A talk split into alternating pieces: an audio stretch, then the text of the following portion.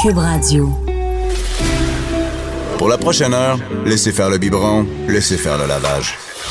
Elle analyse la vraie vie pour le vrai monde.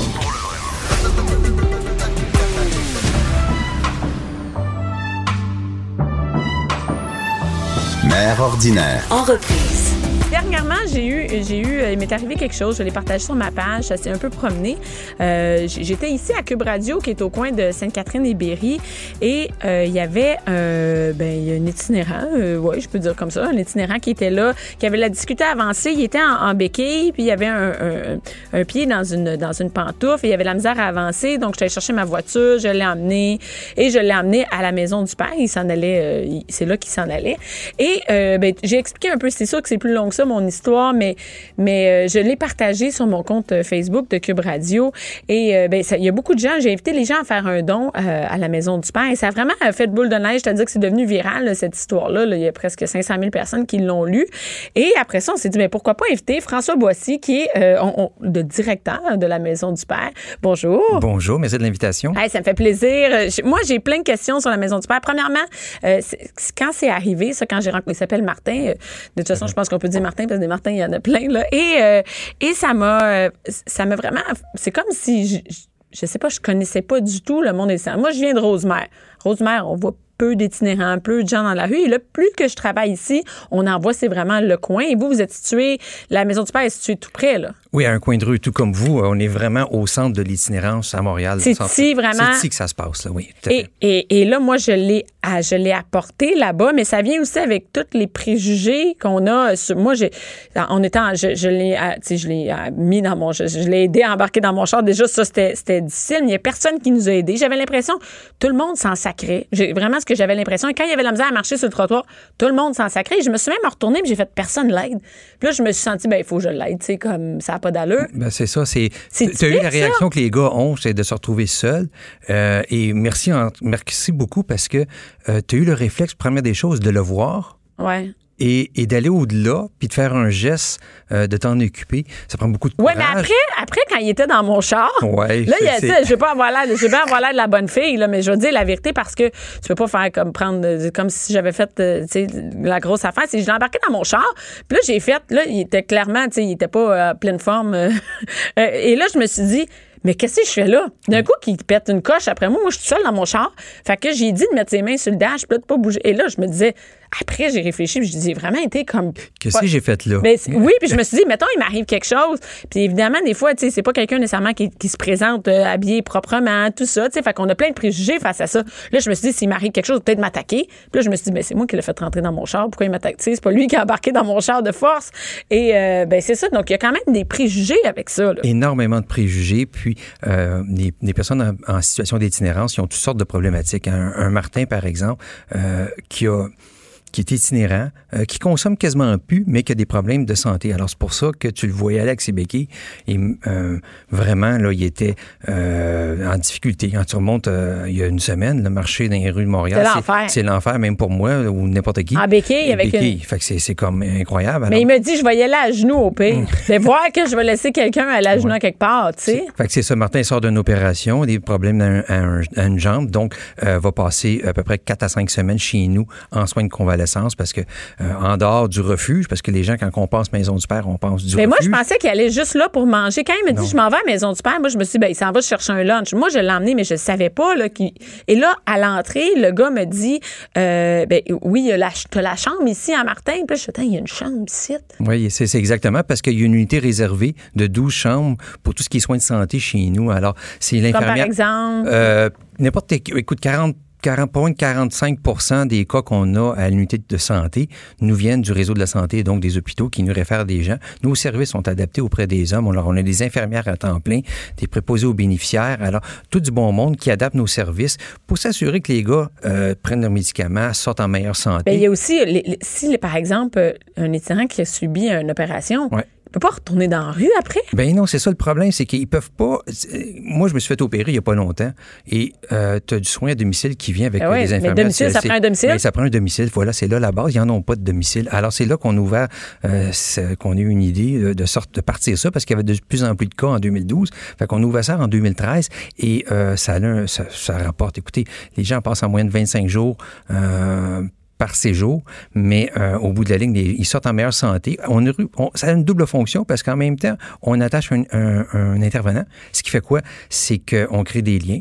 On arrive à, à organiser des départs organisés qu'on appelle au-dessus de 60% Ça veut dire que les gars partent, ils ont un toit ou un programme à quelque part. C'est le bon moment de créer un lien. Il est là, là, de toute façon. Fait qu'il peut pas vraiment se Exactement. sauver. Puis là, c'est le temps de, faire fait. quelque chose avec lui, Oui. de travailler.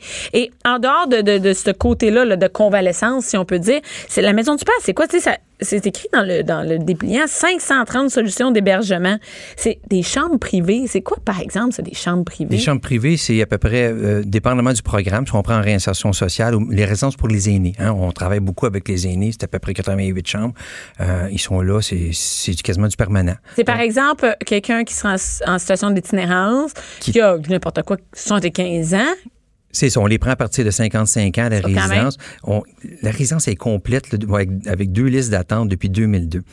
Donc, c'est toujours, toujours complet. Et ça, pour la plupart d'entre eux, ça devient leur dernière résidence. C'est une résidence certifiée par le ministère, donc qui répond à tous les axes de service avec des activités, du bénévolat, des, euh, au niveau de la nourriture. C'est comme un CHSLD, si je me trompe pas. Ah, c'est je ne dirais pas un CHSLD parce que le CHSLD, c'est euh, on va nous autres travailler avec les CHSLD quand les hommes sont de moins en moins autonomes, puis à ce moment-là, on n'est plus capable de s'en occuper. C'est ren- c'est OK. rendu des cas trop lourds. OK. Euh, C'est vraiment, ils sont autonomes dans votre résidence. Exactement. C'est un peu un, un club Maurice pour les itinérants. OK, je comprends. Tu comprends? Fait qu'il y a- il y a vraiment tout. Et et il y a aussi de la réinsertion sociale. Ça veut dire que le but, c'est quoi la mission première de, de la Maison du Père? C'est voir au bien de la personne, de bien les accueillir, euh, sans préjugés, sans jugement, euh, avec un sourire. Euh, la maison du Père, c'est une maison, c'est il y a un sentiment de, de familial, si on peut dire en tant que tel. Donc, on accompagne les hommes. Ce qu'on veut, c'est les sortir de la rue. Donc, Mais c'est quand même, donc, il y a un volet réinsertion il y a un sociale. très gros volet réinsertion sociale. On est rendu qu'on sert, ou du moins on s'occupe de plus de 200 hommes à l'extérieur de nos murs. Donc, on maintient en logement.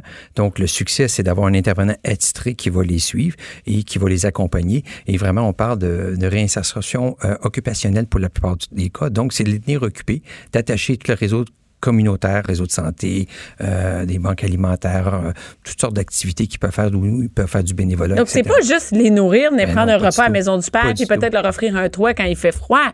On n'est pas là. Il y a- y, ça, mais Il y a ça. Puis notre refuge devient, euh, je te dirais, la, la- la proportion que ça occupe dans, dans ce qu'on fait comme travail diminue d'année en année. Alors, on fait beaucoup plus de choses que juste un refuge. Le refuge qu'on veut, là, c'est de créer des liens puis de trouver de l'hébergement le plus rapidement possible. Donc, euh, par exemple, un appartement. C'est ça qui est Exactement. Dans le privé ou des logements sociaux, mais il y en a quasiment plus de logements sociaux. On travaille sur des projets de développement présentement, mais de trouver un appartement, euh, puis le- de pas, tu sais, dans le fond, le succès, on l'a prouvé dans un projet euh, de la Maison du Père. Il y a à peu près 56 personnes qu'on a placées dans un projet commun avec mes, avec mes partenaires où on a logé 250 personnes en logement privé en dans deux ans.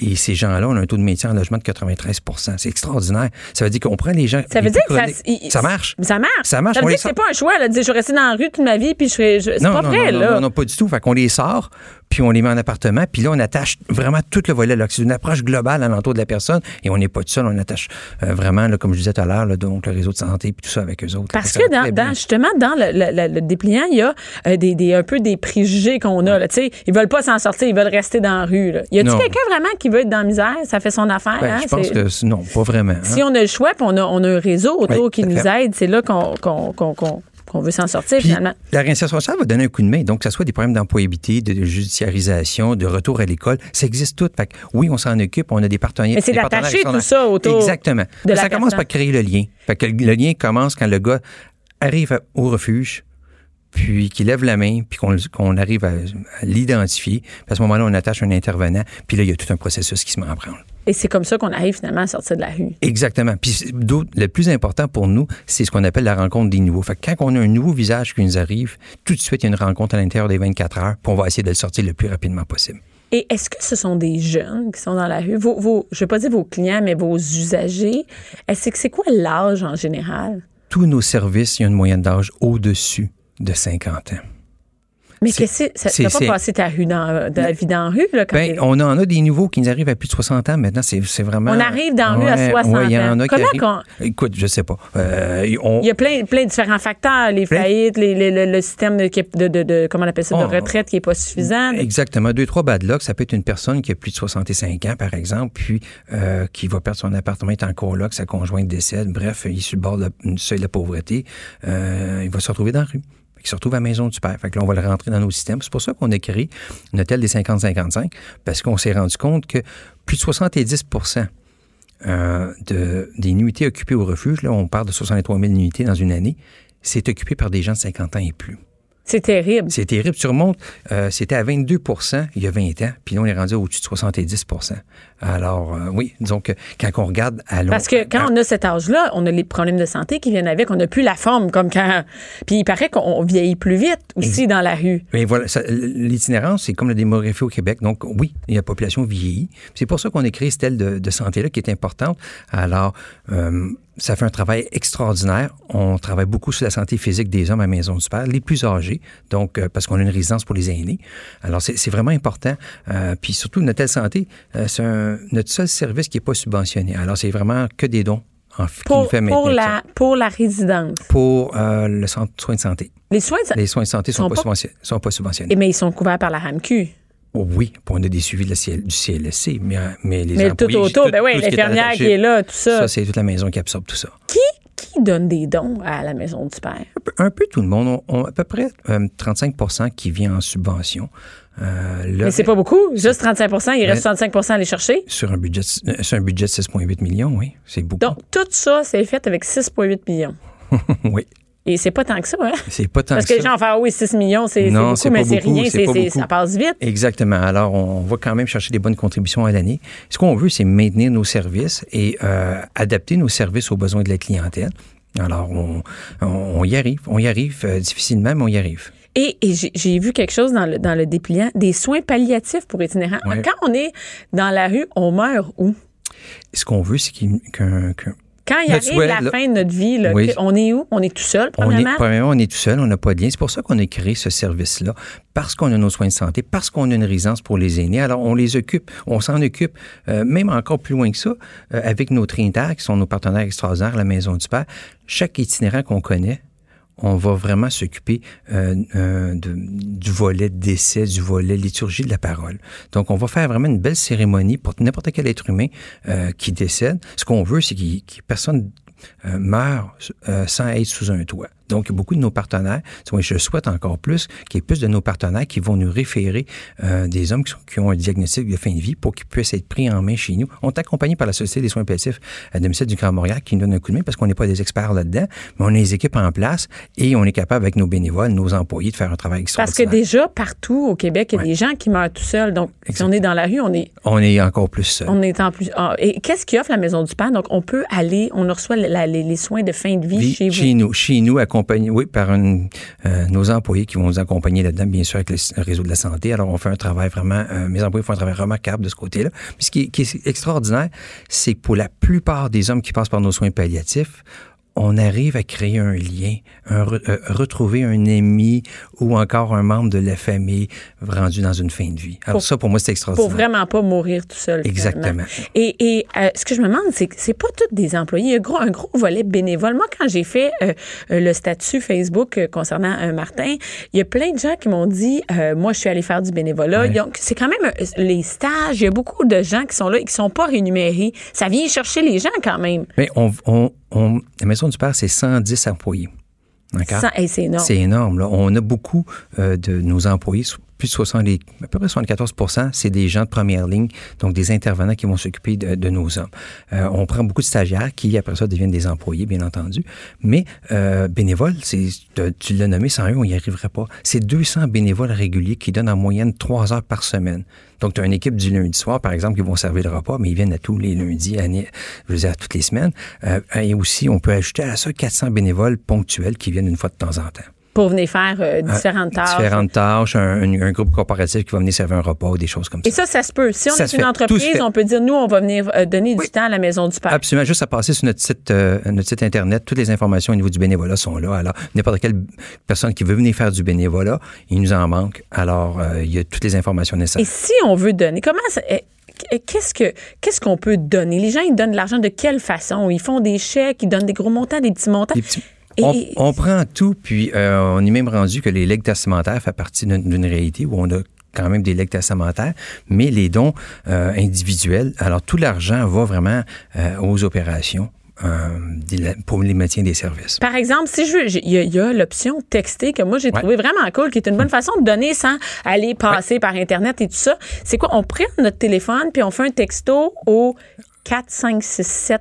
C'est ça? Maison. Maison. Maison. Alors, puis là, c'est un 10 qui vient automatiquement à la maison. Moi, je vais le partager sur mon Instagram et sur ma page, les, les différents liens, mais aussi pour le bénévolat, parce que c'est quand même une, Merci. une, Oui, bonne, absolument. une bonne façon de, de, de s'impliquer, si on veut. Jusqu'à 12. Mère ordinaire. En reprise. Avec Joanie. Joanie qui est professeure de yoga.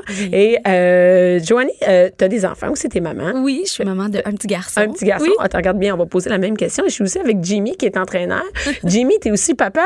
Mais oui, moi, je suis euh, papa de trois enfants. Non, c'est pas vrai. ok. on- on a- Là, je vais lâcher mon crayon. Là, J'ai- mais non, mais tu- ça aurait pu avant, dans non, ton non, autre vie. ouais, ok. ouais, écoute, on a, on a un enfant ensemble, un petit gars qui va bientôt avoir deux ans. Là. Et là, vous autres, là, vous êtes le couple parfait. Là. Je vous vois rentrer ici, les petits bisous avant, le petit high five.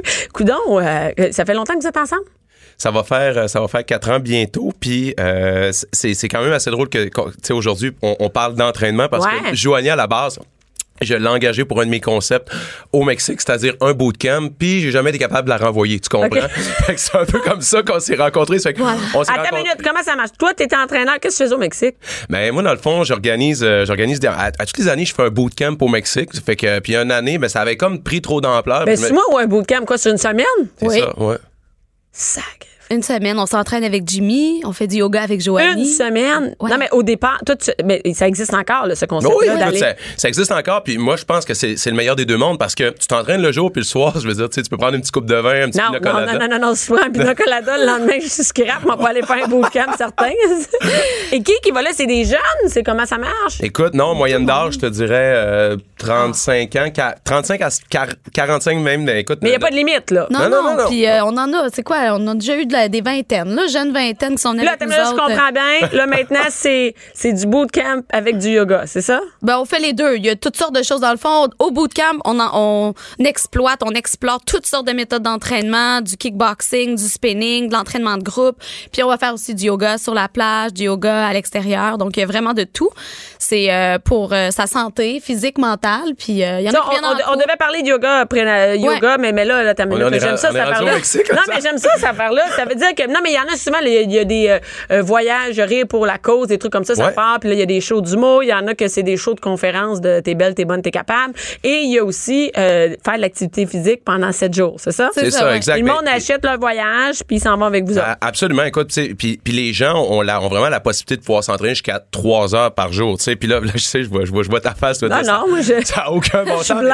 Mais tu sais, On est de même. Mais non, mais j'imagine, j'imagine, tu sais, c'est des- c'est du monde qui tripe ça. Tu sais, une fille comme moi, ça va pas dans un voyage. absolument tuer la clientèle Ah, typique. sac! Parce que on offre toujours trois niveaux en simultané. Puis moi, faut pas que tu oublies une affaire, c'est que tu sais, à la base, moi, je pesais 500 livres avant. Ça fait que c'est clair que Aussi, une personne. 500 livres. Ben, je porte une gaine à cette Ok. heure. Ça fait que ça- est en dessous. OK, oui, c'est ça, je disais, il y a trop d'affaires en même temps. Fait que là, Ah. au départ, t'étais pas, un- pas, t'es pas sportif depuis que t'as 10 ans. Non, non, du tout. Écoute, moi, dans le fond, j'ai été obèse morbide jusqu'à l'âge de 19 ans. À 19 ans, j'ai frôlé le poids de 500 livres. J'ai eu un malaise cardiaque. C'est là que j'ai décidé de prendre ma vie en main. Tu sais, ça fait que. Ben que- attends, tu l'as pris sur un méchant temps, là, ta vie Euh? J'avais pas le choix. OK. C'était ça où je mourrais. tu sais. OK. C'est ça. Fait qu'aujourd'hui, ben c'est ça. On est vraiment, on est vraiment plus dans un cadre de dire aux gens, on est, on est aucunement dans la performance. On dit aux gens, si vous voulez venir au bootcamp performer parfait, on va vous, on va vous assigner un entraîneur. Mais tu sais, le matin, exemple, tu peux faire soit de la marche, de l'alternance marche jogging ou du jogging. Ça fait que tu pars avec l'entraîneur que tu veux. Puis il y a aucune notion de, comp- de, de compétition, dans ce qu'on c'est fait. Parce qu'on trouve ça par rapport là. C'est vraiment pour le fun, puis on C'est va, mais ah, c'est Ouais. Puis où est-ce qu'on peut trouver ça? Si, mettons, moi, je disais, hey, ça me tente d'y aller, euh, Écoute, faire euh, Suis, marcher le fond. matin. Si tu nous suis sur euh, les réseaux sociaux, tu Ouais. peux voir sur le site de Jimmy. Ça part, est-ce qu'il y a, y un départ cet hiver? Euh, on Ah ouais. part en avril, là. On Ah! part en avril, ouais. euh, 80 C'est personnes. complet. On est-tu Ouais, on est complet, complet, déjà? ouais, Ouais, ouais. sinon Bon, ben, c'est juste pour donner le goût. Ben, j'ai des retraites de yoga aussi. OK, oui, OK. Donc là, toi, t'es vraiment deux. un entraîneur. Ouais. Et là, est-ce que tu fais du yoga avec euh, Joanie, avec ta blonde? Oui, écoute, on a un studio ensemble aussi. De, on opère un studio de yoga dans notre coin à Vaudreuil-Dorion. Ça fait que moi, je suis moins, je suis moins yoga. Je suis beaucoup plus dans, je suis beaucoup plus dans l'action. Tu sais, je, suis- du genre le matin, je vais aller courir, puis si ça va vraiment m'aider, je vais faire, je vais faire du bootcamp. Joanie, on, on parle souvent du yin puis du yang. Là, moi, je suis plus yang. Joanie est plus yin. Ça fait que. Et, et toi, Joanie, tu fais du yoga, mais il y a aussi un, côté, euh, un côté euh, différent, c'est que c'est vraiment maman, les mamans à venir, si on peut dire, les mamans à en devenir, c'est Ouais, ça, les filles ça. qui sont enceintes. Comment ça fonctionne? Ben, ça? en fait, c'est Parce qu'on s'entend quand on est enceinte, on, on voit plein de monde, c'est comme si c'était une maladie, ils sont en train de mourir sur le sofa. Moi, j'ai pas été, j'ai pas été enceinte, j'ai adopté trois enfants, mais j'ai des gens autour de moi qui sont enceintes qui me mon Dieu, ça a l'air tough.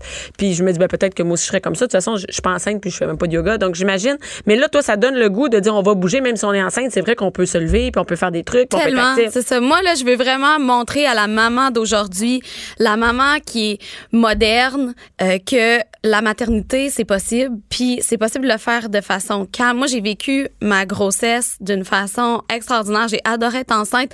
C'est sûr que je fais du yoga depuis 10 ans, puis mon petit gars va avoir deux ans. Fait que, tu sais, j'avais déjà intégré le yoga dans mon corps, mais honnêtement, de l'avoir vécu pendant ma grossesse, ça a été comme un cadeau parce que la, la pratique change, le corps change.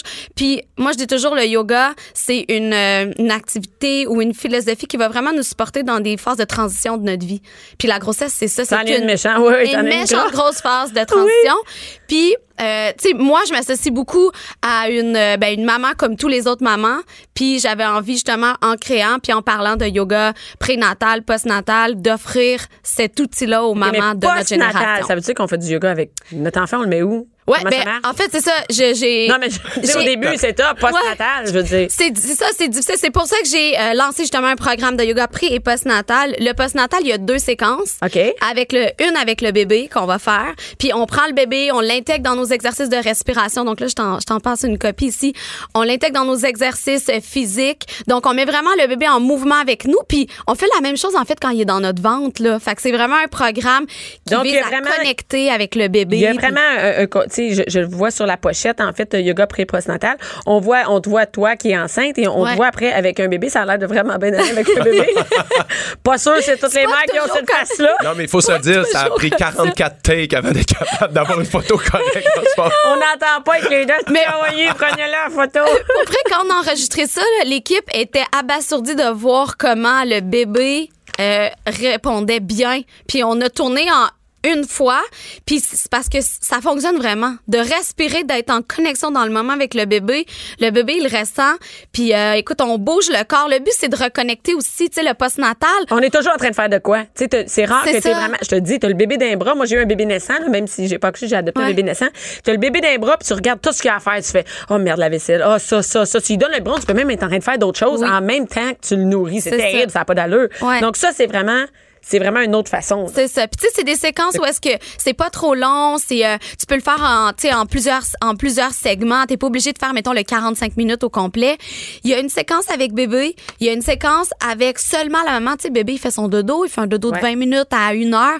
Ben prendre le temps, on il y a une séquence juste pour maman à l'intérieur, puis qui va vraiment aider à la reconstruction du plancher pelvien. J'ai ajouté un programme de rééducation pour le plancher pelvien et pour le Ça, transverse. ça, on s'entend, là, ça, c'est la vessie qui Ouais, descend. ça? exactement. Puis fois euh, faut en parler. Je pense qu'il faut. euh, c'est vraiment un sujet. Ah non, on n'en parle pas. On fait le plancher pelvien. C'est un petit beau mot pour dire euh, à chaque fois que tu vas rire, tu vas tes culottes. Exactement. Puis c'est vraiment un, truc qui est, on va dire, les gens disent, ben j'ai accouché trois fois, donc c'est normal que Mais non, c'est pas vrai. C'est pas vrai. non, en fait, c'est normal, mais il y a une possibilité que ça le d'améliorer définitivement ouais. Puis dans le fond mon but moi c'est de promouvoir ça. Donc il y a vraiment une séquence à l'intérieur pour ça. Puis euh, de formation aussi je suis ergothérapeute. Fait qu'avant de faire euh, une transition vers le yoga j'ai été ergothérapeute en pédiatrie. Alors, euh, j'ai ajouté une séquence de développement pour le bébé dans le programme. Donc, c'est vraiment complet pour la maman et pour le Donc, bébé. ça, mais nous, moi, ça m'intéresse vraiment le truc du plancher pelvien parce que, euh, tu sais, on a eu plein de petits trucs ici. Là, on nous dit, ah, à chaque fois que tu passes en dessous d'une porte, tu vas faire tel. C'est vraiment une préoccupation. Là. Moi, j'en entends dans mes shows, les filles m'en parlent, puis durant mes shows, ils rient Ouais. beaucoup, puis ils me disent, oh mon Dieu, je vais dans mes culottes, qu'est-ce que je peux faire pour. Et, et moi, je, tu sais, j'ai pas vécu ça. Et, et là-dedans, on l'a. Oui, il y a un programme d'une durée de 30 minutes. C'est sûr qu'il est séparé en différents segments. Donc, les premières 10 minutes, c'est un programme qu'on peut faire dès les premières semaines après l'accouchement. Donc, tu sais, vraiment, la, la, les études le démontrent. On peut commencer à réadapter vraiment le, le plancher pelvien, c'est-à-dire cette sensation de retenir le Oui, pipi, de retenir, là. oui. Bon, mais carrément, cet exercice-là, je donne différentes façons de le travailler. Puis après ça, la deuxième partie, on va parler plus six semaines après l'accouchement à 12 semaines, dépendamment là, si la maman a une césarienne ou quoi que ce soit, la façon aussi dont elle se ressent, mais il va y avoir quelque chose plus au niveau abdominal. Donc, tout l'abdom- l'abdomen, le transverse, rééduqué aussi pour travailler, tu sais, que ça supporte encore les organes OK. le mieux possible. là. Ouais. Mais, mais ça, c'est vraiment cool parce qu'entre autres, c'est chez vous. Ouais. Quand on a un bébé, sortir de chez vous, c'est de la job en tabarouette. Même aller faire un cours de yoga avec le bébé. Ouais. c'est quelque chose de tough. Tu sais, là, on est l'hiver, là, sortir habillé. Puis peut-être que tu as un deux ans chez vous aussi Mhm. parce que tu voulu économiser sur le CPE. Donc peut-être que tu as aussi un deux ans chez vous. Fait que moi, je trouve que c'est vraiment une bonne. Moi, je tripe sur tout ce qu'on peut faire chez nous. Acheter Oui. en ligne, se mettre en forme à la maison. Et ça, on peut l'avoir dès, dès qu'on est enceinte. Et ensuite de ça, on peut continuer. Donc, Oui. euh, Puis il y a même des mamans qui m'écrivent, je viens d'accoucher. Honnêtement, pour le contenu que ça a, euh, si vous pensez avoir, euh, vous voulez agrandir votre famille, là, même si c'est après l'accouchement, pour le contenu qui Ça est au vaut niveau vraiment la postnatal, ouais, ouais, c'est Ça vraiment- vaut, c'est vraiment cool. Et Ouais. après ça, watch out, un coup que l'enfant, un coup qu'on est revenu en forme, il y a Jamie qui arrive avec, euh, on va te faire suer cette, euh, c'est intensité 5-25, c'est ça? Ouais, c'est ça, dans le fond, intensité. Qu'est-ce que ça veut dire 5-25? C'est 5 workouts de 25 minutes quand même. euh, c'est intéressant comme concept. Ok, non, mais, mais c'est pas tout d'un coup. Non, non, non. pas ben dans la journée, tu fais 5 non, fois non, 25 Je minutes. te confirme que tu vas être raqué le lendemain. Hey, Dans j'ai le eu fond, peur. euh, regarde, présentement, tu es en train de l'ouvrir. On offre trois calendriers d'entraînement mensuel. Ça fait que si tu es débutant, intermédiaire ou avancé, on te propose même de faire tel ou tel type d'entraînement sur un mois. Puis, euh, ce qui est intéressant là-dedans, c'est que, comme je te disais tantôt, on parlait du concept de débutant, intermédiaire, avancé. Ouais. Euh, Puis c'est la même chose qui revient dans le DVD. hein. J'ai été le premier à mettre des femmes en rondeur ou des femmes en surpoids. Pourquoi? Parce que je voulais démontrer que c'est tout le monde à la maison qui peut faire ces entraînements-là. Donc, dans chacun, dans chacun des workouts qu'on propose, des entraînements, désolé, on a vraiment une personne qui va le démontrer débutant, un autre euh, avancé, euh, puis un autre intermédiaire. Parce que je me suis dit, moi, ça fait quand même cinq ans que je design des DVD d'entraînement.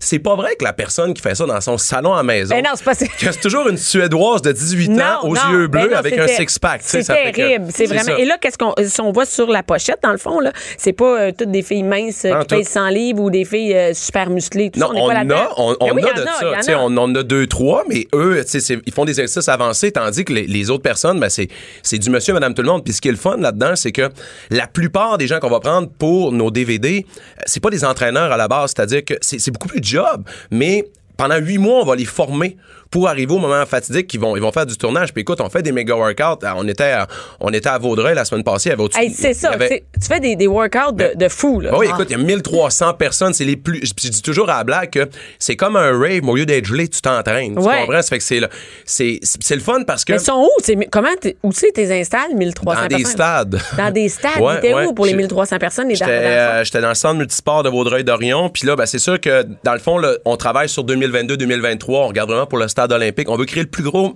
workout jamais présenté dans l'histoire de l'humanité. On veut faire bouger 15 000 personnes en même temps pour ce type de... Puis on va y arriver. On va y arriver. Pourquoi, pourquoi les gens aiment ça de même, aller s'entraîner en gang? C'est l'effet l'effet de gang? C'est les le on n'est pas tout seul? C'est L'énergie. c'est l'énergie, c'est le show. Écoute, il y a- les gens, oui, ils viennent parce qu'ils me suivent puis ils aiment ce qu'on fait. Ça, ça c'est bien correct. mais ils viennent pour les effets spéciaux, pour la musique, pour le show de mi-temps. C'est Euh, comme vraiment un bon, c'est comme tout un bon moment. Il y a le sport, mais il y a aussi Oui. tout le côté divertissement, c'est ça? Oui, puis ce qui est le fun, c'est que t'as autant la femme, admettons, de 58 ans, out of shape, elle, elle va se placer à gauche de la salle, elle veut faire les exercices débutants, que tu vas avoir la, la fille de 21 ans qui, elle, Qui est, est en feu, forme, là. Elle, elle va se placer à droite, puis les gens intermédiaires sont dans le milieu. Ça fait que tout le monde est ensemble, toutes les générations se rencontrent. C'est, c'est une des affaires les plus inclusives que, que, que j'ai vues dans toute ma vie, puis ça fait que tout le monde est intéressé par ça. Ça fait que Mais c'est quand même nouveau, là, l'effet de groupe de même, de sortir en gang puis d'aller s'entraîner. Euh, Absolument. moi, je connaissais pas ça quand j'étais jeune, il n'y avait pas ça, il me semble. Il faudrait que tu viennes au prochain. Ben oui. C'est le fun, hein? Ben oui, il va y avoir, les, y a-tu les mères dehors? c'est- On pourrait te donner un chandail de bénévole pour encourager le méga workout, ça serait le fun. Non, mais je peux être dans le débutant, c'est bon. Et il y a aussi un retour de ça, des DVD à faire chez soi. C'est-à-dire que il y a aussi, tu sais, il y a eu la mode, on va dans les gyms, on va s'entraîner. Mais, mais moi, je trouve ça vraiment trippant, le DVD, que ça revienne. Tu sais, que là, regarde, j'ouvre la, la- la pochette, puis on voit la planification intermédiaire, planification avancée, débutant. C'est simple. là. Il n'y a rien de compliqué là-dedans. C'est simple, puis ton entraînement de 25 minutes, tu t'en prends pas deux heures parce que tu sais, ça te prend pas 45 minutes à aller au gym, 45 minutes à revenir. Parce que, je vous dire, tu sais, quand on va au gym, moi, je suis allée au gym, puis il fallait, moi, je prenais ma douche avant. là. C'est pas vrai que je vais aller. Je vais aller avoir l'air du yacht devant plein de monde. Non, non, moi, je voulais avoir. non, non, non, non, moi, je m'arrangeais. Allure avant. C'est-à-dire, Ah ouais? moi, je m'arrangeais, j'avais un beau kit. des- Puis là, on dirait. Non, mais c'est vrai, avant d'avoir des enfants, j'allais Ouais. au gym, puis je m'arrangeais avant d'y aller. Avant, parce que, pendant, puis après. Ben oui, c'est ça, exactement. wow. Puis non, mais moi, ça me tente pas d'aller dans le monde, tu sais, comme, tu sais, comme Ah ouais. euh, tout, tout décrissé, là, tu sais, ça me tente pas. Fait que je m'arrange. Et c'était de l'ouvrage. Au final, ça prend trois heures à aller au gym. Et là, quand j'ai découvert, moi, j'ai découvert les. euh, comment ça s'appelait? euh, Insanity. Ouais. Dans le temps, c'est quand même un bon, un bon bout. Et là, Yes. je faisais ça chez nous. Et ça, c'était trippant. Tu mets le DVD, ah ouais, let's go. Et c'est un peu ça que je retrouve avec Intensité 525. Mhm. Tu mets ton DVD, c'est super simple, et tu suis ton carton, là. Je sais pas avoir plus simple que ça. Ça. Maintenant- tu vas avoir Jimmy, tu vas pouvoir t'entraîner dans ton Avec salon. Jimmy, C'est ben ouais, exactement. Pour 25 minutes, honnêtement, là, vous en avez. Hey, c'est pas long, vous allez 25. chercher. Mettons 28, parce que tu t'es fait une bouteille d'eau, puis euh, t'as- tu parti sa télé. Ouais. Puis je tiens à dire, avec celui-là, en plus, on donne un plan alimentaire aux gens que les gens peuvent télécharger qui a été designé par une nutritionniste. Là. C'est un plan d'une semaine, puis c'est pas, c'est pas une affaire de régime. Là. On dit aux gens, si vous vouliez bien vous alimenter, puis on donne plein d'options de ci, de ça, ça, ça vient avec chaque achat du DVD aussi. Et, et où on peut trouver le DVD? Ah, écoute, il est partout. Il, Il est chez partout? Costco, Walmart, euh, Archambault, euh, Renaud-Bré, euh, et en ligne aussi là, sur mon site euh, Bon, watch out. Je le garde, celui-là. Je vais essayer de le faire, puis je vais. puis je tomberai pas enceinte pour faire du yoga, je vous avertis. Non, mais tu peux faire le après. Le après, écoute, le après. Je vais essayer, j'ai un enfant de 3 ans et demi, voir je suis capable de le lever avec mes Il va jambes. adorer le faire avec toi, pour T'sais, vrai. écoute, pour vrai, mes enfants font du yoga. Dans Il y, il en a un, mon Billy, fait du yoga au, à la prématernelle, fait qu'il tripe bien gros. Ouais. Donc, merci beaucoup, Joanie. Toi aussi, ton, où on peut trouver le DVD? Même chose, on peut le trouver un peu partout dans les magasins, les pharmacies, euh, les librairies et euh, en ligne aussi. Et euh, c'est. OK. Pouvez-vous me dire exactement où on peut suivre ce que vous faites sur le web? Absolument. Écoute, les deux, on a des fanpages. Euh, Il y a Joanie Tardif, professeur de yoga. Moi, c'est Jimmy Sévigné. Euh, une super de belle communauté de plus de 300 000 personnes. Euh, puis sur Instagram, on- même chose. On a, toi, c'est Joe, c'est sur Instagram? Moi, j'ai- j'ai. Ben, c'est Jyoti Yogi Trainer. Puis moi, c'est euh, Jimmy Sévigné. Parfait. Écoute, je vais vous taguer sur Instagram. On va faire une story de ça quand je vais faire. Super. Je veux, je veux une preuve de ça. Je veux le écoute, voir. Non, non, regarde, tu vas le voir. tu vas le Tu vas, voir. tu vas nous trouver, on t'a identifié dans notre story dans Tempête Parfait. Bon, mais là, écoute, c'est- même, je me mets au défi d'ici une semaine. Là, je vais avoir essayé ça. Merci C'est beaucoup, un défi. Jimmy. Merci. Merci, Joanie. Bye bye. Mère ordinaire. Les meilleurs moments de la dernière saison. Cube Radio. Phil la prise. Allô, Phil? Hey, bonjour, comment ça va, les filles? ça va bien. On est en plein dans le sujet aujourd'hui. Euh, écoute, c'est pas un secret pour Écoute, je sais personne. pas, là, je- avec qui t'es en ce moment? Je suis avec là? Madame la directrice, qui est une ancienne directrice d'école et qui maintenant est conseillère. Donc, elle est, est- est prof, ou- une ancienne Je l'ai trouvée ouais. brillante. Eh, ouais. Je l'ai trouvée brillante. Qu'elle vient de dire, ce que vous venez de parler, là, c'est extraordinaire. Bravo, je vous félicite. Merci beaucoup, Super. Phil. Mais, Il faut en parler. Et Phil, toi, t'en parles, mais t'en parles. Moi, je veux te dire, chaque matin que je vais porter mes enfants à l'école, je vois ta face. T'es, sur la clôture de l'école de mes enfants avec deux élèves parce que euh, t'es devenu, euh, t'es le porte-parole officiel de l'école publique au Québec. Oui. Oui, exactement. Je suis devenu porte-parole il y a deux ans. Donc, euh, Claire Paris a décidé de céder sa place à quelqu'un d'autre. Puis, euh, un- écoute, ça a été pour moi un honneur de faire ça parce que l'école publique ne m'a jamais abandonné. Malgré le fait que, à notre époque, quand c'est, là, on parle des années 80, que, évidemment, quelqu'un qui avait un genre de diagnostic de TDAH comme moi, non, euh, non diagnostiqué, on se faisait mettre souvent dans un coin, puis euh, on nous disait d'arrêter, mais quand même, l'école ne m'a jamais abandonné. C'est un peu un retour, je, retourne l'ascenseur à l'école publique en ce moment parce que pour la valoriser puis la dire qu'elle est belle parce qu'elle est belle notre école publique. Mais et, et oui, oui, mais mais je dis mais c'est vrai que l'école publique va jamais là c'est ça arrive pas de lâcher un élève. Tandis que ben là je, je veux pas faire je veux pas être contre le privé mais je sais que le privé pour l'avoir vécu euh, dans, dans ma famille en fait avec le fils de mon chum l'école privée a lâché a lâché son fils. Donc à un moment donné tu ne fites plus dans le moule va-t'en Mhm. Et c'est vraiment ça. On a vraiment dit, va-t'en. On ne va pas t'aider. Tu as des difficultés à l'école. Tu as un trouble d'attention. Va-t'en. T'es out d'ici. Ça n'arrive pas au public. On laisse pas tomber un jeune parce qu'il y a un trouble d'attention. Au contraire, on veut développer son plein potentiel. Et, et, mais, faut pas oublier que dans le diagnostic et dans, et dans le suivi des jeunes qui ont des défis, ça prend quand même des sous. Et c'est de là que vient ta fondation, Phil. Exactement. Ben, c'est pour ça un peu que j'ai décidé de faire la fondation. Euh, autant pour peut-être apporter du soutien financier à des gens, mais aussi être capable de donner les bonnes informations aux gens. Parce que ce que je remarque euh, en étant en tournée, c'est qu'il y a beaucoup de personnes qui sont pognées avec ça. Puis je dis pognées parce que des fois, quand on est en situation de crise, qu'on vient de l'apprendre, puis que là, on ne sait pas ce qui se passe, les notes sont pas bonnes à l'école, puis que tout le monde est en train de paniquer, ils ont besoin d'avoir de l'information qui est juste, mais surtout scientifique et prouvée. C'est ça que j'essaie de faire avec la Fondation, amener ça et évidemment donner du soutien aussi aux familles. Parce que Kim, quand toi, j'ai vu quand j'ai vu que tu as fait cette as créé cette fondation là, je me disais, Kim, il y en a pas d'autres. Qui, qui, qui fait de, sa, de des enfants à défi euh, qui ont des troubles d'attention, qui prend, prend le, je sais pas comment dire, prend cette cause-là puis la porte? J'en vois peu, je vois peu de, de soutien. On en parle, mais on n'a pas de soutien, que ce soit, euh, tu sais, pour aller chercher un diagnostic, on sait pas où aller. On, et peu de gens le disent. Tu sais, toi, Philippe, tu le dis, euh, moi, j'ai été diagnostiqué sur le tard. Toi, tu as été diagnostiqué en, en même temps que ton fils. Moi, j'ai vu ton spectacle et, t'en parlais dans, où tu as été diagnostiqué adulte. Oui, exactement. J'ai été diagnostiqué adulte parce que, en fait, c'est ma fille, moi. Ma ah, fille la plus vieille qui, qui était DAH comme moi. Puis, euh, j'ai, écoute, elle a fini son secondaire 5 cette année. Fait que, tu sais, je veux dire, ça fait déjà 15 ans qu'on a été diagnostiqués tous les deux, tu sais. Fait que. Et il y a 15 ans? que j'ai été diagnostiqué. Il y a 15 ben ans, c'est plus, c'est plus tabou encore, là. Ben oui, c'est tabou encore. Même moi, quand j'ai commencé à en parler, il y a à peu près de cela, mettons, j'ai reculé de 8 ans. Quand j'ai commencé à le dire, là, j'étais pas bien. J'étais mal à l'aise de le dire devant le monde en public. Puis pourtant, tu sais, là, je dis souvent aux parents, dans le, dans le sac magique des troubles, là, au niveau cérébral, c'est un des plus tripants, là. Tu sais, je veux dire, quelqu'un qui fait de l'anxiété chronique, là, c'est, c'est, c'est, dur de vivre avec ça, là. Mais quelqu'un qui a de l'énergie puis qui est rempli d'idées, c'est quand même mode d'avoir ça dans la ah, vie, d'avoir quelqu'un de même autour de lui, tu sais. Tu, sais, tu dis, Colin, euh, arrêtons de voir toujours le négatif dans ça, puis focusons sur le positif, tu sais. Allons dans le positif de voir à quel point ces jeunes-là, puis ces adultes-là, parce qu'aujourd'hui, de plus en plus d'adultes allument qui ont ça aussi, tu sais. Ben, on s'en rend compte ben, parce que parce qu'on commence à diagnostiquer des enfants, on voit ah finalement mon enfant est peut-être un peu comme moi. Hein? Des fois on s'en ben rend compte comme ça. Finalement ah le médecin parle, ben crime, c'est tu de moi tu parles ou de mon enfant?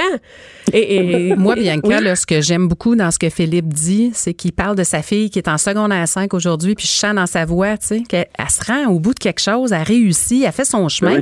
Puis toi aussi Philippe, tu, tu fais ton chemin, c'est de l'inspiration.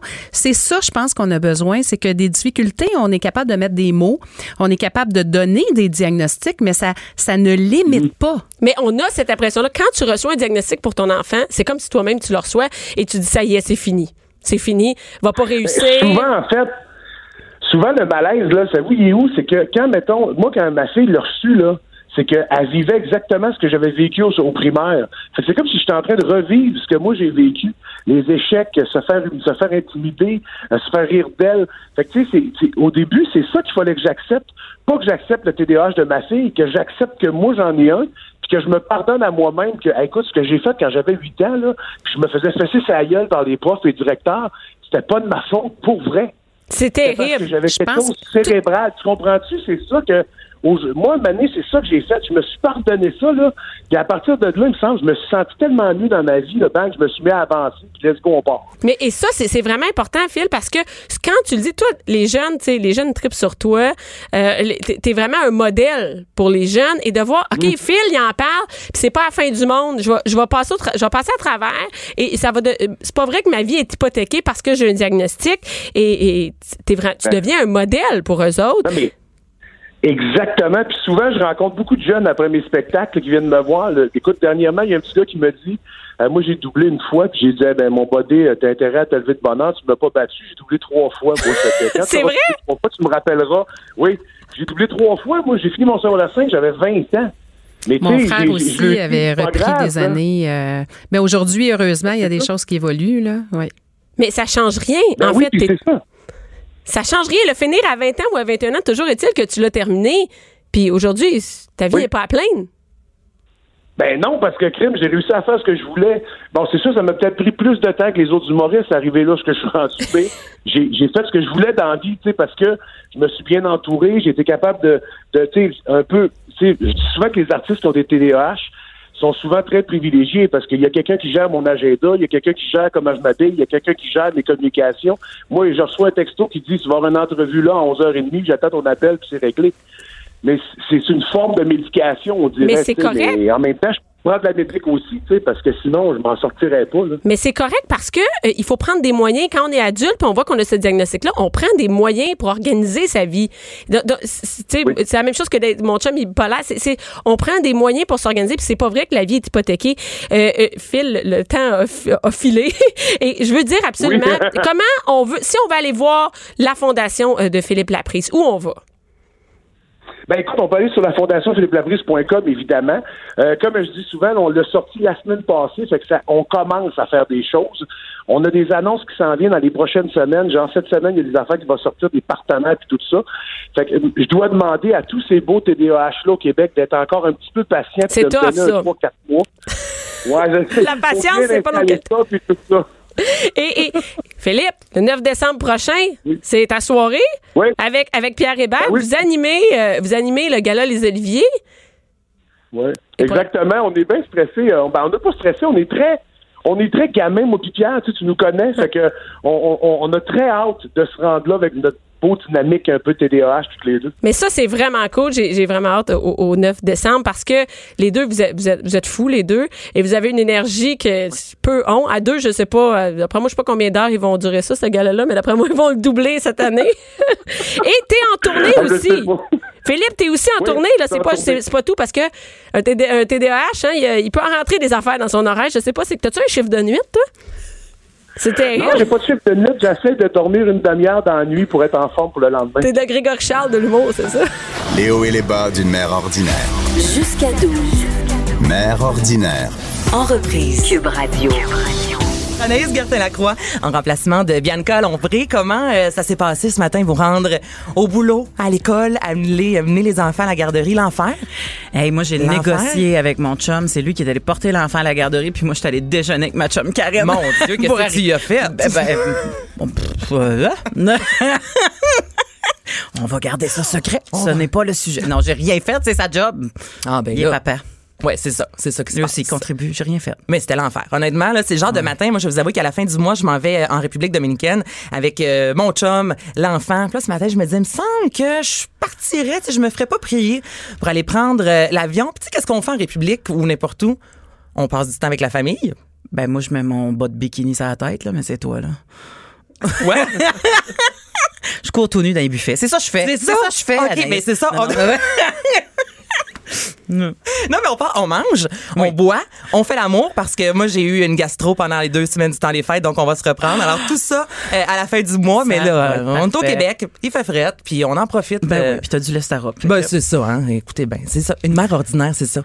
Ouais, exactement. Une mère ordinaire, c'est nous, c'est Karen, c'est euh, toi. Hey, moi, le sujet aujourd'hui, on en parlait juste avant d'entrer en onde, ça me fait capoter. J'avais 10 millions de questions pour toi, Karen, 10 millions de questions aussi pour toi, Mélanie. Donc, aujourd'hui, on va parler tout d'abord des familles euh, reconstituées, familles recomposées. Déjà là, il y a plusieurs termes, juste Oui. pour annoncer Oui. le sujet. C'est comme mélangeant. Exactement. Ben justement, le vocabulaire, euh, je, un, je l'aime pas. Reconstituer puis recomposer, on dirait que ça part du fait que t'as scrappé de quoi, puis que Ouais. ça te rappelle tout le temps que t'as scrappé de quoi à la base, puis que là t'as refait quelque chose. Tu sais, pour moi, ça c'est, je me dis oh mon Dieu, ben, famille 2.0, euh, Ouais, c'est nucléaire spécial. Je sais pas, trouver d'autres termes, mais comme je trouve ça lourd, comme comme, mais ça explique bien la chose, mais je trouve ça lourd. Et euh, euh, y a-tu juste moi qui trouve que belle-mère, beau-père, c'est mélangeant quand les enfants deviennent à l'âge d'avoir des blondes? Ben, c'est parce qu'on y a comme deux belles-mères, il y a comme deux beaux-pères c'est versus ça. la belle-sœur, la demi-sœur. Là, c'est clair. Comme moi, en ce moment, je suis euh, officiellement la belle-mère d'un pubère de 16 ans. je l'ai rencontré quand il était prépubère à 11 ans. Il a mué et tout euh, en ma présence. C'était merveilleux. Euh, mais là, il est pubère euh, full pin. Euh, et et, et ce, ce pubère-là, à un moment donné, va avoir quelqu'un dans sa vie. Et cette personne-là risque d'avoir une mère en vie, là. on y souhaite. Fait que ça va être aussi sa belle-mère. Fait que c'est ça qui est mélangeant. Oui, on dit toujours la belle-mère du côté c'est- de mon chum, Ben, la belle-mère. Moi, ma belle-mère, à moi, c'est la mère de mon chum. Oui. Bon, moi j'ai pas ça des demi-mères, tu sais, mes parents sont encore ensemble. Fait que tu sais ça fait que je trouve ça bien mélangeant. Puis chez nous, on a mis les choses au clair parce que j'ai aussi un garçon de deux ans avec mon chum et, et, euh, ce sont des frères, pas des demi-frères. Ben, c'est correct, ça. Moi, j'ai une demi-sœur. Puis on dit, même si on n'a pas de sang, je dis, c'est, ma sœur. Rendu Oui, là aussi, mon chum, il y a un demi-frère, entre guillemets, mais sont, les parents, ça fait comme 25 ans qu'ils sont ensemble. là. Ils ont grandi ensemble. Ma mamie, Ah, C'est un frère. C'est ça. Quand t'as pris ton bain, non non, c'est pas vrai. mais, mais, à un moment Quand tu tout nu dans le quand tu buffet cours tout nu dans le buffet avec toute la famille, on est une famille, ok? Mais, mais bon, fait que ça déjà là, tu sais, effectivement les termes, euh, je trouve ça. Mais euh, j'en statistique parce que Ouais. le sujet est intéressant parce qu'on est plusieurs. On, on est rendu à peu près euh, 133 000 familles au Québec à être des familles qui sont considérées recomposées. OK. Euh, il y a plusieurs sortes de recomposés. Il y a des familles recomposées simples, c'est-à-dire euh, moi au début euh, et encore moi en fait, euh, je me suis greffée à une famille. Moi, j'avais pas d'enfant, puis je me suis greffée à un monsieur qui en avait. OK, ça, c'est recomposé simple, simple. justement, quand c'est simple, c'est que tu te greffes C'est à ça. un homme ou une femme qui a un enfant. ça. Complexe, ça l'explique bien, c'est quand deux personnes ont des enfants puis qui se matchent ensemble. Puis là, il faut Karen, toi, c'est ça. Karen. Exactement ce modèle-là. Puis toi, c'est euh, ton modèle, c'est toi t'as Moi, deux, enfants, Oui. mon chum en a trois. Alors, on a- Hey, je suis essoufflée, là. Je veux dire, aussitôt que tu as dit deux, je me suis dit, OK, t'en as ajouté trois, je, je vais prendre une pause. Mais honnêtement, vous êtes cinq? C'est quoi la gamme d'âge des enfants? Euh, on en a un qui va avoir 21 ans, puis le bébé va avoir 9 ans demain. Comment gèrent ça? Le, entre 9 et 21, on s'entend qu'il y a comme une très grande différence d'âge et les deux sont à des niveaux très différents, autant au d'une sphère culturelle qu'au niveau euh, psychologique. Je veux dire, comment tu, tu vis ça? Ben, au début, c'était assez simple parce que l'adolescent, à cette époque-là, avait 13 ans, celui qui va avoir 21 ans. Euh, les quatre autres se suivaient de deux ans. Donc, l'adolescent restait à gamer plus Ouais. à cette époque-là. Puis les quatre autres, ben, on faisait des C'était un camp de jour pour les quatre autres. Oui, c'est ça. C'était un camp de jour. Mais tu peux euh, pas à la ronde? euh, oui. Mais les manèges, tu sais, souvent, ouais, ça rentre, mais Oui, oui. On s'organisait. On faisait des activités. On a campé. t'avais comme une méga mini fourgonnette maintenant? Ouais. Oh, On n'a pas eu le choix. Dieu. Ouais, c'est ça. Elle a vendu sa non, non, non. Hey, je m'excuse du vieux référent pour les gens. Ça existe même plus, ce genre-là, mais c'était mon premier char. Je te dis la ronde, je dis n'importe quelle activité. C'est juste aller au cinéma, là. Deux adultes, deux enfants, c'est cher. Hey, cinq enfants, là. Tu sors plus du mois, là. Ben, on n'allait pas au resto euh, toutes les semaines. Hey, je comprends donc. Puis tu collectes tes canettes de coke avec ton rabais de 3 piastres. Mais Des le plus gardes, des coupons. c'était les chambres d'hôtel. C'est Oh ça mon le plus Dieu, complexe. c'est vrai? Oui. Mais là, maintenant, c'est réglé. On en a trois qui suivent plus. Ils Ah, suivent plus. bon, mais je comprends. Mon, hey, hein. Mais j'avoue que moi, Comment tu gérais ça? chambre- Tout le monde dormait ensemble? Mettons deux lits king? Comment tu faisais ça? On magasinait plus. Souvent, il y a des chambres avec deux grands lits, un divan-lit. Ah, c'est OK. vrai. C'était plus. euh, Ou la gestion. chambre. euh, ben, ouais, c'est ça. Si tu veux juste La une chambre. de- le bain, le bain. Le bain. tu mets, tu mets le matelas dans le bain. Gonflable dans le bain. On fait ça à Noël. hein? Ouais. manteau dans le bain, bébé dans le bain. les bottes, les bébés, les manteaux, tout, tout, tout, tout, tout. Euh, ben c'est ça, là, on, on en parle, puis ça a l'air essoufflant euh, juste à en parler, mais euh, euh, il y a des raisons euh, pourquoi euh, tu veux essayer ça. Il y a quand même des avantages euh, à être une famille recomposée. Ben, j'imagine. En partant, si t'es Nucléaire, heureux et que tu te quittes, juste ça, c'est positif, à mon sens, à moi. Exactement. Si euh, tu es une famille qui, à la base, donnait un modèle négatif à tes enfants, aussi bien scraper ce modèle-là pour Ouais. essayer de te trouver un modèle qui est beaucoup plus positif pour tes enfants. Ça, euh, je pense qu'on peut mettre ça euh, dans un tiroir puis le, le barrer. C'est Mm-hmm. euh, non négociable. Euh, mais voilà quelques avantages. Hein? Ça améliore la capacité d'adaptation des enfants. Parce Ben, que les enfants... Tu me dis ça, c'est effectivement. Mais oui, les enfants, il faut qu'ils s'adaptent, il faut qu'ils qu'ils embarquent. Des fois, ils ont soudainement euh, deux deux personnes euh, dans la chambre avec eux autres, euh, tu sais, ou le temps de, de déménager, parce que souvent tu vas déraciner quelqu'un. hein. Il y a un des deux une des deux familles qui risque de déménager. quitter, ouais. Donc c'est ça. Ça développe l'ouverture envers les autres humains. Parce que quand tu es dans ton petit noyau euh, au quotidien, puis que tu arrives dans la sphère publique, mettons à l'école, l'enfant va comprendre qu'avec les amis à l'école, il faut qu'il soit gentil. Mais quand tu as soudainement du monde pas inconnu, mais tu sais, des gens que tu as à apprendre à connaître qui sont 24 heures sur 24 dans ta maison à toi. Ça aussi, il faut que tu aies une meilleure ouverture d'esprit parce que il faut que tu tolères les différences euh, de chacun. tu sais. Fait que déjà là, je pense que ton enfant, il y a des beaux apprentissages. Mais je pense euh, qu'il y a comme des grandes leçons de la vie que l'enfant va peut-être acquérir et apprendre plus rapidement qu'un autre enfant qui, vit est avec solo. sans rien enlever parce que je veux dire moi mes parents étaient pas séparés tu sais puis je, je pense que j'étais ouvert d'esprit mais c'est sûr que Oui. quelqu'un que les enfants que les parents se séparent et que tu dois déménager une changer d'école et tout ça c'est sûr que Mhm. Moi, je au pense que ça vaut final, trois voyages en. Afrique. T'es ouvert tout le monde, ça vaut, ça vaut pas mal ça. Euh, ça démontre aussi à ses enfants qu'il y a un modèle différent de famille qui peut exister. Il faut pas oublier que s'aimer, c'est possible, même si t'as pas aimé avec l'autre parent ou que tu n'aimes plus avec l'autre parent.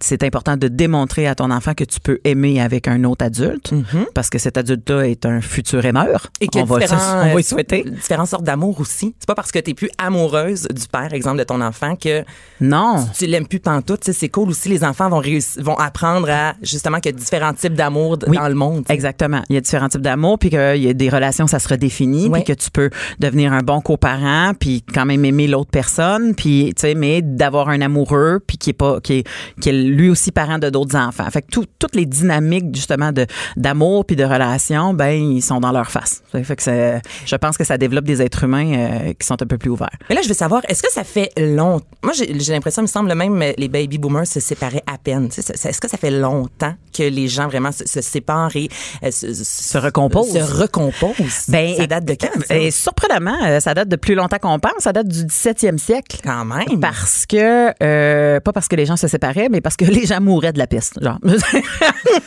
bon, je dis la peste, là, mais ça peut être la gangrène ou la syphilis grimpante. Je ne sais pas exactement de quoi ils mouraient. dans le temps, elle avait le temps de grimper avant qu'on la catch. Mais, mais, mais les gens mouraient plus tôt dans ce temps-là. Fait que, ou mouraient d'accidents tragiques ou même euh, en accouchant. Il y avait beaucoup de femmes qui, qui, qui mouraient en accouchant dans ce temps-là. Fait que euh, si monsieur se retrouvait avec deux enfants puis qu'il avait jamais fait cuire un œuf, il paniquait un peu. Fait que souvent, il disait, je vais retrouver une deuxième mère à mes enfants. Cendrillon. eh ben c'est ça. Hein? On espère juste que la mère elle soit euh, pas en train de l'embarrer dans le grenier. C'est un, petit détail important, je dirais. Puis, Oui. euh, avant qu'on aille à la pause, juste, marrante, on a parlé de ça de l'autre côté avant de venir euh, en studio. Parce que marante, c'est vraiment négatif, là, ici au Québec, entre autres, à cause de Aurore. À cause de Aurore, l'enfant martyr, la marade, c'est quelqu'un qui t'appelle la DPJ. Mais le vrai terme pour dire la belle-mère, ce que j'ai dit tantôt que qu'on est mélangé, ça serait marate. Fait que j'aime mieux me faire appeler belle-mère et ça. mélangée que me faire appeler marate. hein. Pour le père, c'est quoi? Parate. Mais ça, c'est ouais, c'est ça. Non. Non. Parate, Ça parate pas bien. oh, je m'excuse, on part presque là-dessus. Hey, Mais- fort. Non, non, non. On y va. OK, euh, c'est parfait. Alors, euh, répète-moi ta joke, c'était quoi t'as dit? J'ai dit euh, Je suis désolée, mais ça bien. MélanieCouture.com pour avoir des détails de spectacle. Facebook. De l'autre côté de la page, je veux qu'on parle un peu justement de comment ça se passe dans le- la réalité, dans le quotidien. Et je veux juste dire qu'il est 11h11, donc c'est le temps de faire un vœu. Cube Radio.